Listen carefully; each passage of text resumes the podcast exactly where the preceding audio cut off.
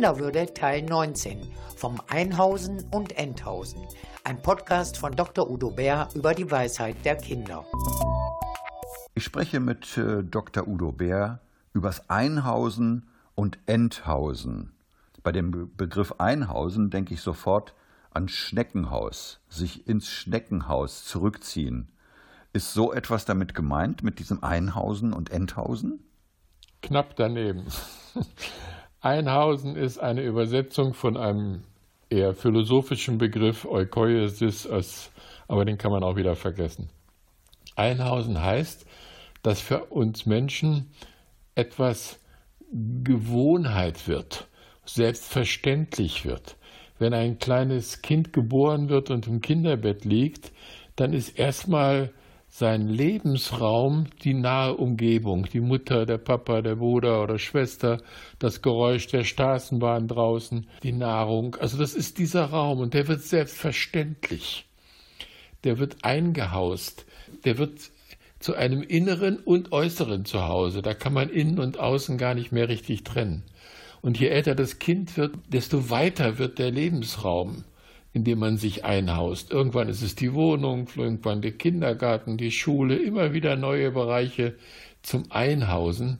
Und wir kennen es alle, wenn wir ins Auto steigen, wir müssen erst nicht mehr überlegen, welches Pedal nehmen wir und wie weit bewegen wir das Lenkrad, um um die Ecke zu kommen. Das ist selbstverständliche Gewohnheit geworden und äh, das ist Einhausen. Es muss also vertraut sein, so wie immer. Bestimmte gewohnte Rituale sind wichtig, weil sie ein wichtiger Teil des Zuhause-Seins sind, sozusagen. Wie sehr braucht denn ein Kind dieses Gefühl des Zuhause-Seins, des Gewohnten, des Zuverlässigen? Ja, Kinder können sich wandeln und ändern, aber sie brauchen grundlegend dieses Gefühl, eingehaust zu sein, der Selbstverständlichkeit des Zuverlässigen. Das gibt Sicherheit und das gibt Halt. Kinder lieben ja besonders Rituale wenn Sie eine Geschichte Ihrem Kind vorlesen oder ich das gemacht habe und oder eine Geschichte, freie Geschichte erzähle, dann muss die genauso sein wie gestern oder vorgestern. Und wenn ich abweiche, kriege ich einen drüber und werde korrigiert. Oder der Tisch muss genauso gedeckt werden. Also es gibt einfach Sicherheit. Und Kind sein und Jugendlicher sein ist eine Phase, eine Lebensphase großer Unsicherheit.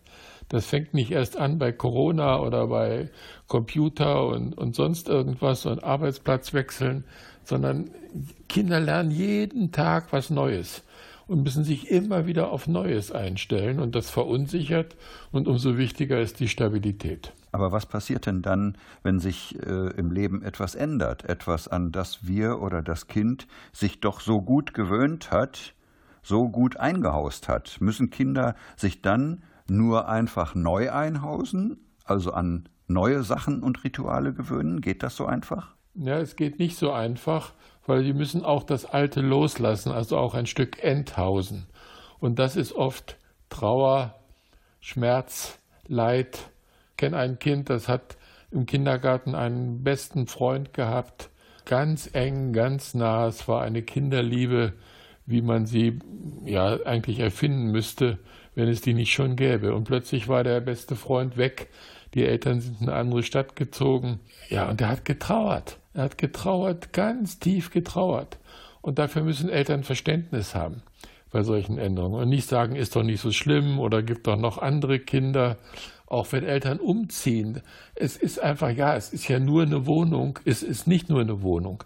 Die Wohnung ist auch im Erleben des Kindes innen drin, die ist auch im Herzen die ist auch eingehaust und dann ist es auch schmerzhaft und dann schimpfen Kinder und wollen nicht umziehen und meckern und sind zickig und dafür brauchen wir Verständnis und auch ein Stück Geduld und nicht immer nur auf das Neue verweisen, das kommt dann von alleine.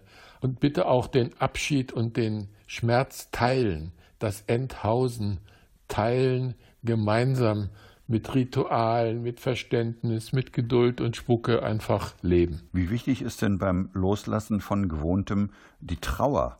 Braucht es sowas wie Trauerzeit oder auch Trauerraum, also Raum und Zeit, auch bei Kindern?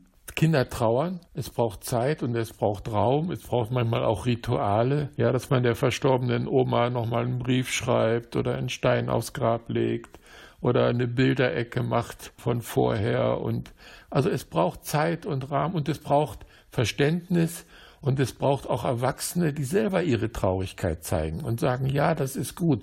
Kinder brauchen Vorbilder. Udo Bär, kommen wir auch hier zum Fazit. Wenn sich Vertrautes und Rituale im Leben eines Kindes ändern, was gilt es dann besonders zu beachten?